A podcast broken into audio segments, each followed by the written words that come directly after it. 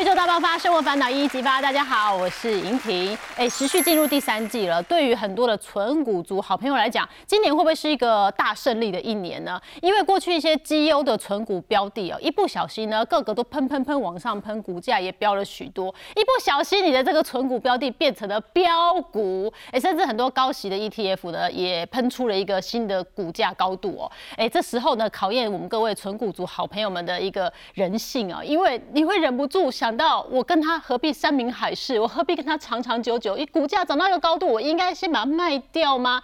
今天我们好好来讨论一下，如果你要真的好好的稳健存股，甚至年纪轻轻就可以退休靠股息过生活，这个时候当股价到了一个很漂亮的点，要不要先停利一下呢？我们今天就好好来探讨喽。邀请到两位达人好朋友们，首先我们邀请到是棒乔飞，各位朋友大家好，我是棒乔飞。哎，棒乔飞存股大概是十二年啊，今天要带来他的新书，叫做。散户进化的入门哦，散户的思维要怎么样来做调整，才能跟他一样年纪轻轻就退休，股息百万哦，不用担心生活费。再就是我亲爱的艳丽姐姐，哎，大家好，哎，我们今天好好来帮大家精打细算一下哈。哎，棒乔飞，我觉得还蛮励志的哦，因为基本上你是两千零九年呢进到股市，还是开始存股哦，存股时间大概就十二年左右，是不是？其实二零零八是我确定从存股哦的指数那个。投资方式确定是从纯股，是从二零零八年开始。哦，那二零零八年之前，其实我也是一般毕业，我们就像一般的那个刚开始投资的人一样，是买低卖高。嗯，然后刚努力没几年，就遇到二零零八金融海啸，被市场教训了一下，这样被割了韭菜。对对对，然后从那个之后呢，我们我就会开始思考说，哎，我这个股票跌这么多，我是不是应该卖出？嗯，对啊，所以我们那时候做了一些比较，就是我成立两个户头。一个户头是做存股，嗯，啊，一个户头是做价差，我们来比较说，从二零零八反弹这时候，我哪一边的绩效比较好？哦，所以我存股是从二零零八开始确定说，因为在二零零八起来的股市从低点起来，这个你做价差应该很好做，嗯，对，赚很多钱。可是我另外一方面，像我的那个有一些股票，从那个时候科技也有配股，嗯，我那时候放着的股票，其实我根本什么事都不用做，它整个涨起来幅度还比我忙进忙出赚的还要多。所以这两个户头一比较，我就觉得说，哎，我好像没有做价差的天分。我纯股这样放着，我心态反而觉得也没有关系。我比较适合做纯股，所以那时候开始我就把重心放在纯股这一方面。那你有遇到什么困难的地方吗？嗯，那纯股最痛苦的地方就是你的被动收入哦，跟你的生活费一样的时候。嗯，对，比如说像。嗯，像我一像我那个透过记账呢，我们可以知道我一年的生活花花费。我们不要讲娱乐或者其他大开销，基本的花费大概一年大概是五是五十万。嗯，所以当我的被动收入来到五十万的时候，我就会思考说，当我工作上面遇到不顺遂，工作压力大，案子在跑的时候，我就会想说啊，我是不是不要做？我就躺平。对，我就躺平，然后做，因为这五十万可以过活啦。然后我再去便利店做一下。对不对？我额外的花费，我额外花费就跑 Uber，那时候没有 Uber 啦，不过我们可以做便利店啊，或者其他的比较低压的工作，是，对吧？像我一年有三四万的月收，三四万，这样加我原本的五十，哎，我这样也要快一百，日子也很好过啊。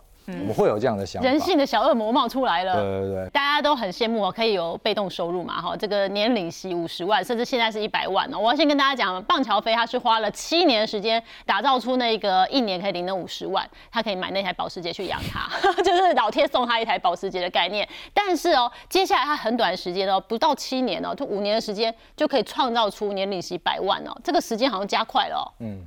这个一方面是说我们的工作，当然我们的收那个工作收入会随着年资增加而增加，哦，收入也变高了，收入变加。然后另外一方面是台股刚好最近几年从这个万点天花板变成万点地板，所以我存股的部位在这一波也有整个整个总资产也有整个上来这样，嗯，所以变成说这两个方面互相加成之下，我后面只花了五年。嗯，就可以达就达到这个目标，就是三十岁再开始做存股嘛，然后五年七年哈就达了两个目标，十二年的时间退休了，四十五岁退休哈，年龄百万，那要看你买了哪些股票，还蛮多的耶。对啊，从现在看起来蛮多，可是现在呃从以前看起来好像蛮多，可是现在看起来呢，就有点像自主 ETF 的这种概念。嗯，哦，然后我们不同的颜色标示着不同的这个。类股产业，比如说红这个绿色的是这个金融股，你买很多哦。对啊，因为我们就是不要把所有的鸡蛋放在一个篮子，嗯，我们分散都买。那另外一方面，像那个高值利率，我们就有各种的笔电的类股，你买不少哦，高值利率。像我个人是在那个 notebook 的代工代代工厂这边上班，所以我们了解那个生态，就是说今天像戴尔电脑，嗯，它在它可能有时候会给人保代工，有时候可能会跑去给广达，是，对，那。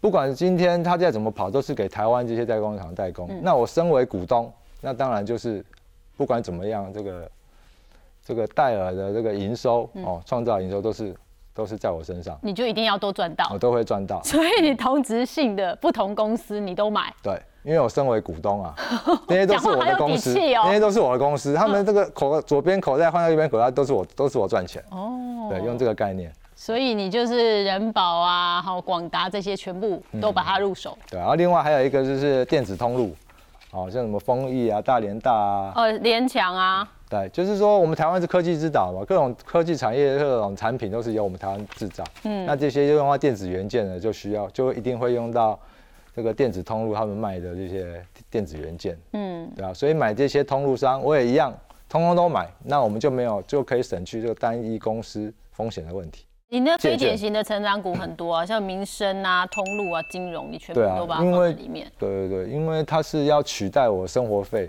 它提供我生活费的东的很重要的东西，所以我我有很多的那个民生类股这样。嗯，但是台积电的比重，你就是把它拉得很高了。对对对，因为其实它一开始的比重也没有那么高，可是随着它一样，就是近几年它股价不断上升，它比重也越来越大这样。嗯，可是大家看到老师自己一开始好创造他年领息百万的这个过程，买了这些股票，大家也会有一个纳闷，因为有部分的股票啊，真的呃比较稳健，那有一些真的是标股了。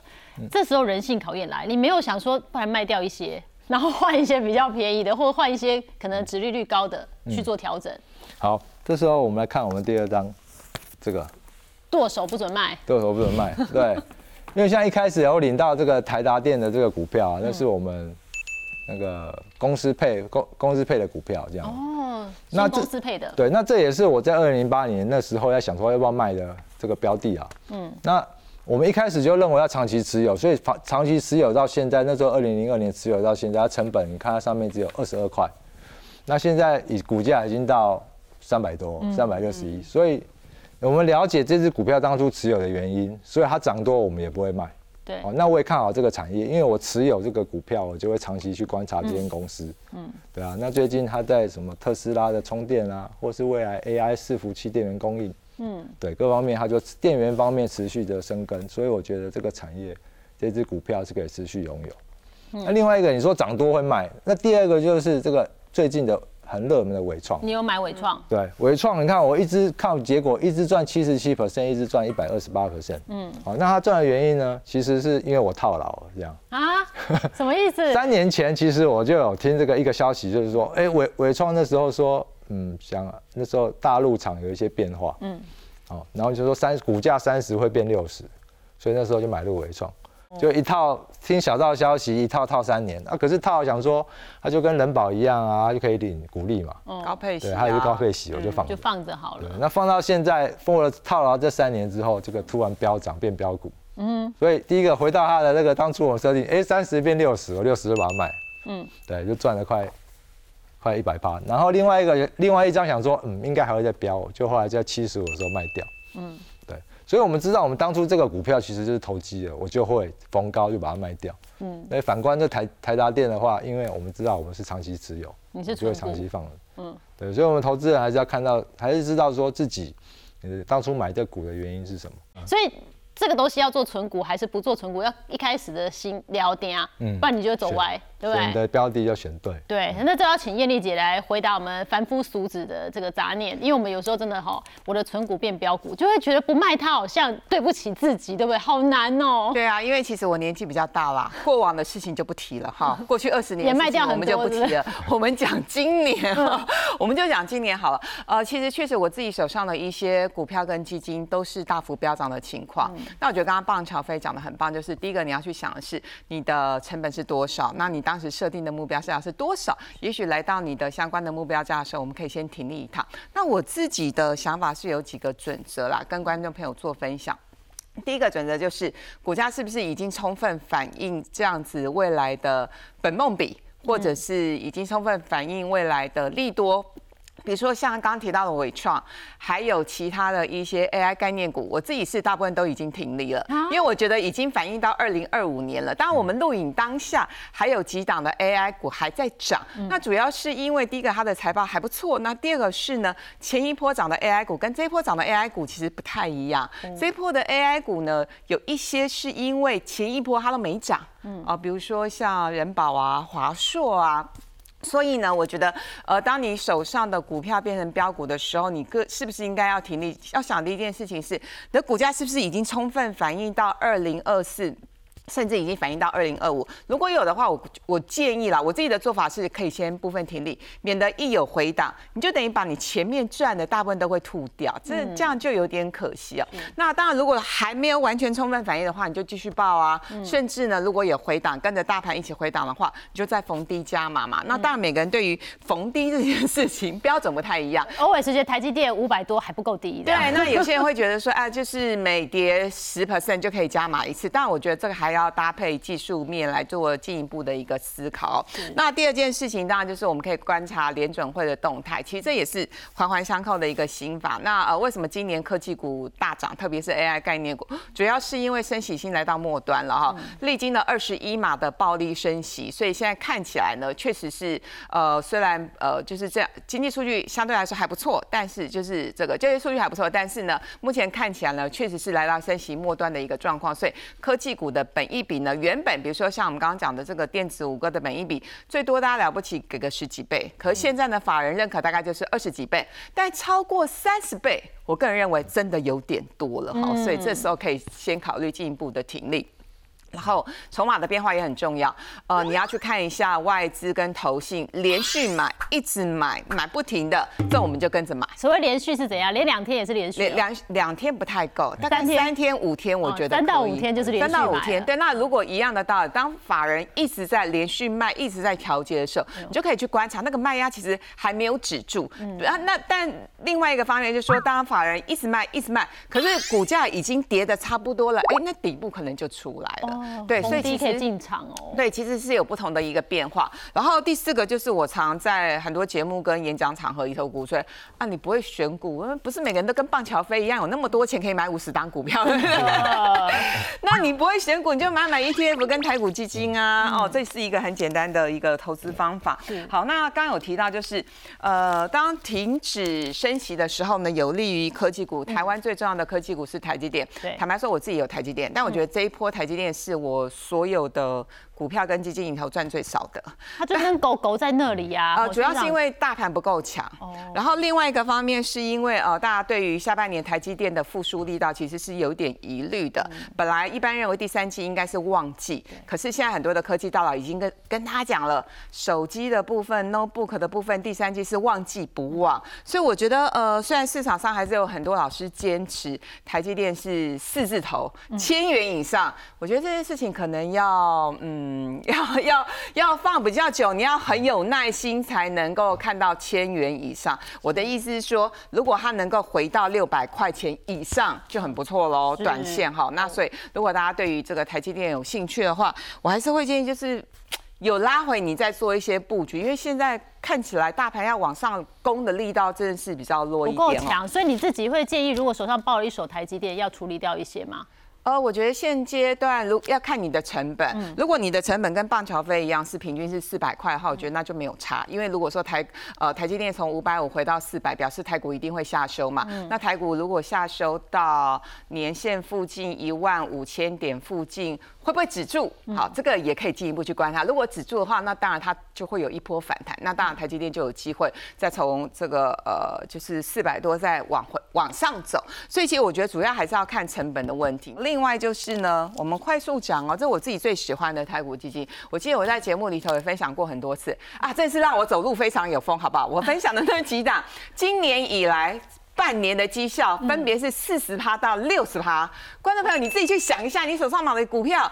好，最哪一只有三十、四十其实其实很多都都有涨三十趴到五十趴，但重点是你抱得住吗？嗯，对，其实我们很爱的很多的 AI 概念股，我们大概赚个十五到二十趴你就受不了了，对，就不受不了。可是台股基金有个好处，你不会天天去看它净值，而且哎。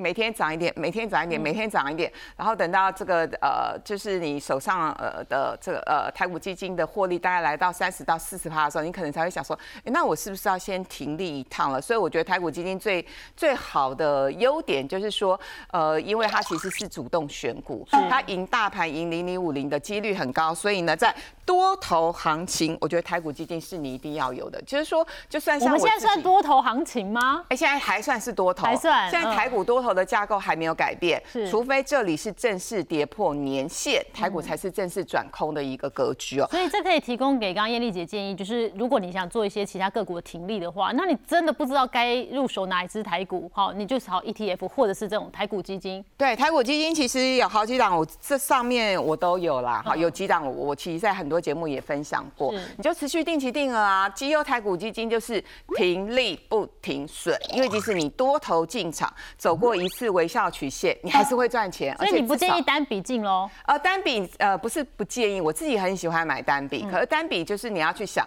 你一万二、一万三的时候你没有买单笔，现在台股一万六、一万七，你要。压单笔的话，那就表示你看好台股会上两万点嘛？那现阶段的盘势，你觉得台股上两万点的几率高不高？嗯，啊，也许是有，但不是现在，也不是下个月，那极有可能可能是快一点是明年，好不好？那所以要去你自己要去想的是，你对于单笔这样的操作的。呃，手法跟跟经验丰不丰富？如果看错的话，你还是要停损，因为我觉得单笔其实是难度是比较高的。那我会建议大家定期一个定额啦，因为定期定额几乎我觉得就是有看我们节目的定期定额，对，买买台股基金都有赚到钱。然后零零五六，其实我之前。自己零零五六买的不是很多，我对这种高息的产品我不是很有兴趣哦。那可是我今年有买零零五六，主要是因为零零五六是很很多 AI 概念股，我知道它一定会冲，果然真的是也是净值有创新高，冲了一波。对，那呃。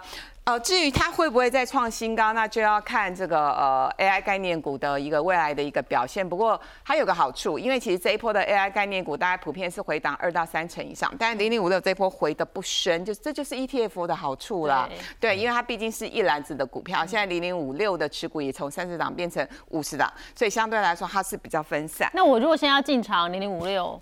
如果是单笔的话，你就是用闲钱，因为呢，台股总是有一天会创新高，对不对？但我们不知道到底是明年，对，不知道是哪哪哪一天。所以，如果你是用纯零零五六的形态，而且是要用单笔存的话，就是要用闲钱，然后时间要拉长。那如果你真的也不会拿捏的话，就是我刚刚说，其实零零五六定期定额的胜率也是很高的。我们就把它当做我们在买台股基金的概念，对，定期定额，对，而且它现在也也是改季配息，那它填息速度非常的快，所以你对于领领息这件事情很有 feel 的话，因为每一年几乎都是配五趴，嗯，然后最近这几次填息速度都很快，我觉得你会很有感，你会觉得哎，被动收入也增加很多。那刚刚也特别提到说，零零五六它现在呃这个前十大持股，广达、伟创啊、英业达、光宝科等等，比如说像个股来说的话，我就会觉得这一波英业达涨得有点虚，冲到七字头之后就拉回到五字头，而且我个人看法，不代表本台立场，也不代表。其他来宾的印象，我会觉得英业达涨的是有一点点虚。那相较之下，广达的这个财报就看起来比较扎实一点。对，那所以如果说大家不知道要怎么选，我觉得买零零五六，其实零零八七八也有 AI 的呃这个相关的一个持股。不过我个人也比较过五六的 AI 的持股比八七八多一点点。所以如果你对 AI 概念股很坚持的话，我觉得这也是一个好的选择跟方向。那艳丽姐刚刚跟我们讲哦，有 ETF 啊，台股型的基金其实都是挺好的。还有一个纯股族超爱就是金融股，金融股现在这个 moment 好吗？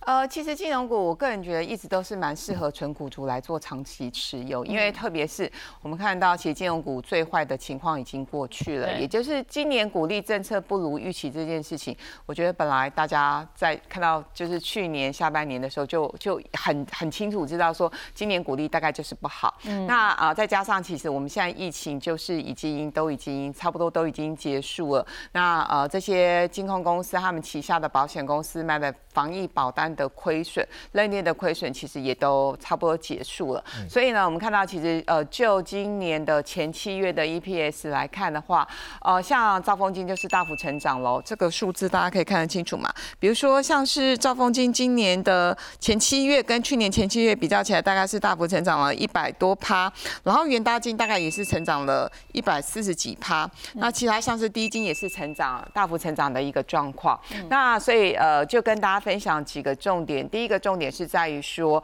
呃，我们接下来要选股的方向呢，因为特别是呢，金融股去年。获利不好，所以今年的股利政策不如预期。但是呢，今年的 EPS 跟去年比较起来，今年又有成长。对，所以呢，可以想象的是，明年配股应该又会配的比今年好。所以呢，如果说你觉得说，嗯。AI 股真的是涨太多了，追不下手，所以呢，这一波的金融股其实最近就是一个呃除权息金融股除权息的一个旺季。对，那其实表现都还不错，填息的速度跟我预估的也都差不多，这波填息的速度算是快的，所以我反而觉得是呃嫌 AI 股或者是担心 AI 股真的买不下手的人。那金融股你可以做一些布局，那只是说金融股要怎么样去做呃一些选择呢？其实金融股还是有分啦，我跟大家分享几个方向。第一个方向就是财务管理跟消基消费金融比较强的，像是。中信金跟玉山金，那特别是今年玉山金的鼓励政策不如预期，其实我周围有一些朋友因此就把玉山金卖掉。那事实上也证明他们刚好是卖在这一波的相对的低点。那对，其实玉山金在消费金融这一块，然后特别是呃有一些基金的销售啊、财管的销售啊、房贷业务，其实都有成长。我觉得这家公司蛮小而美的，就是呃如果我们撇开。今年跟去年不要谈，过去这十年。金融股的年化报酬率最绩优的其实是玉三金，每一年的年化报酬率大概有十趴，含息了哈，含息所以现在股价大概二五二六，对，还可以的。呃，我我个人觉得是可以，待会会提到啊，就是其实很多观众朋友都会说，现在金融股都已经涨上来了，比如说像兆丰金一度是也涨回了四字头，那很多人就说啊，这个就不值得存，太贵。但如果你是要用纯股的心态的话，刚半乔飞已经说啦，你明明告诉自己你是要存股。结果呢？后来你变成想要赚价差。对啊，你这到底是要价值型啊，成长型啊？讲清楚啊！所以就是说，呃，我觉得大家要去想的是，如果你是存股的话，那你就慢慢存。你呃领到了一些奖金，那或者是说你有一点闲钱，那你觉得说，哎，这几张股票是你喜欢的，你就慢慢买，慢慢减哦。那回过头来讲，我刚刚说的是，如果是呃对这个财管跟销信业务有信心的人，我觉得中山金跟。呃，中信金跟玉山金都是首选。对，然后看好台股多头行情的话，因为其实元大金这一波的呃天蝎行情也蛮快的。嗯。然后毕竟它旗下元大证券也是台湾的证券公司的龙头公司，再加上它发行了非常多的 ETF，也都很热卖。嗯。所以呢，其实我对元大金未来几年，不管是获利的成长动能，还有它的配息的鼓励政策，我觉得这一家算是蛮明朗的，算是很清楚。然后第三档呢，第三个方向就是呃配。配息稳定的，因为有些人会就更保守的一些族群会认为说啊啊，像这个玉山金可能感觉上好像波动比较大一点，但其实也没有，就是遇到股灾嘛，然后遇到去年的防疫保单，确实是股价有回的比较深一点。那如果就稳定配息这件事情的话，永丰金这两年。哦，获利都很稳定，所以它的配息相对来说也都是呃比较稳定的一个状况。然后兆丰金，兆丰金它还有另外一个优势，就是如果大家要换外币的话，哎，你会发现如果你要换日币啊、换美金啊，或者是一些比较奇怪的货，不能说奇怪，这不是那么主流，对，比较少去的国家的话，你会发现哎，兆丰金其实换起来还是比较方便，因为它是拥有最多外币资产的一个公司。那特别是呢，它美元美元的部位大概也是呃所有金矿公司里头名列。浅毛的，所以为什么这一波兆丰金是获利最高，就是因为呢这个美国暴力升息的一个关系。不过兆丰金现在价格涨到一个水位，有没有？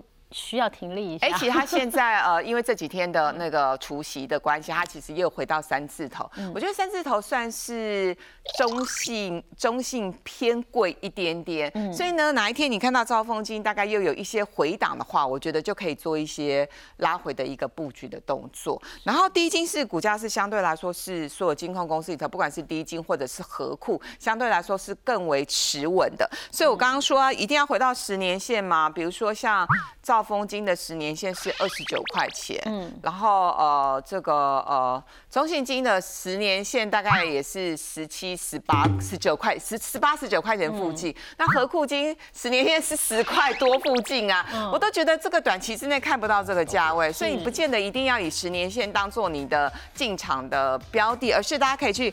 对照一下它过去的这个，比如说本一笔河流图啊，或者是说它从高点然后再往下跌，比如说每跌五趴，每跌一成，你可以再做一些加码的一个动作。